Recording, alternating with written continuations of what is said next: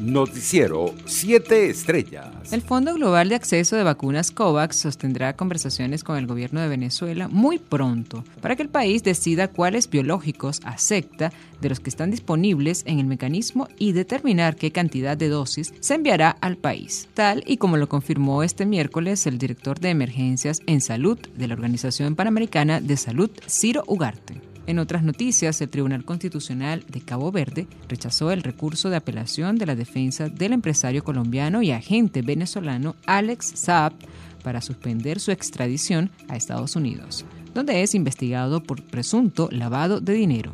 Los magistrados de la instancia judicial determinaron que el Estado de Cabo Verde no está obligado a cumplir con la solicitud que rechazó el Comité de Derechos Humanos de Naciones Unidas para posponer la entrega del empresario a autoridades norteamericanas, en vista que no existían razones suficientes persuasivas para justificar su aceptación. La misión técnica exploratoria enviada por la Unión Europea a Venezuela se reunió el martes con la rectora principal del Consejo Nacional Electoral, Tania de Amelio, el viceministro para Europa, Iván Gil, y la directora general para Europa de la Cancillería venezolana, Jaidis Briceño. Según un comunicado publicado por el Ministerio de Relaciones Exteriores, el encuentro fue propicio para revisar y constatar que se ha dado todas las garantías para el libre ejercicio y respeto del voto popular. El Centro de Justicia y Paz, CEPAS, documentó 434 casos de persecución política en Venezuela en el primer semestre de este año, tal y como lo evidenció el informe semestral de la organización. Internacionales. El Movimiento Democracia del Exilio Cubano en Miami anunció que denunciará ante Naciones Unidas y la Organización de Estados Americanos las desapariciones de al menos 15 jóvenes en las protestas en Cuba,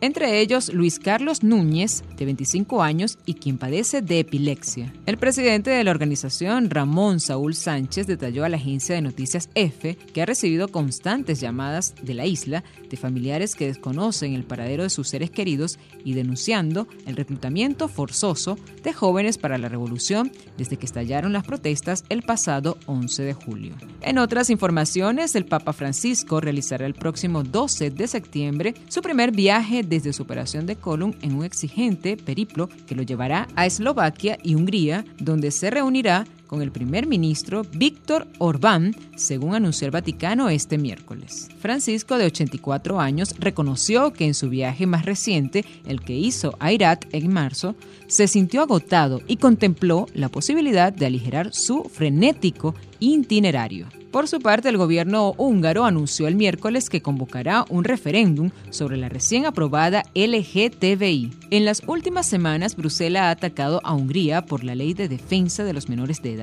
dijo el primer ministro, el ultranacionalista Víctor Orbán, al anunciar en la red social Facebook la celebración de la consulta, de la que no precisó la fecha ni su resultado, influirá en el ya aprobado instrumento legal. La dirigente de la oposición en Brasil, María Teresa Belandria, informó en sus redes sociales que el próximo 28 de julio realizarán en Manaos una jornada para la actualización de documentos de migrantes venezolanos. Los asistentes podrán obtener certificación de partida de nacimiento, certificación de acta de matrimonio, carta de sortería y fe de vida, tal y como lo indicó Belandria en su cuenta en Twitter. Advirtió que los trámites son gratuitos y que será obligatorio el uso de la mascarilla. Economía. El Ministerio de Minas y Energía de Colombia y la Secretaría Nacional de Energía de Panamá firmaron este miércoles un acuerdo para definir los principios, criterios básicos y lineamientos generales para el desarrollo y operación de la interconexión eléctrica entre los dos países.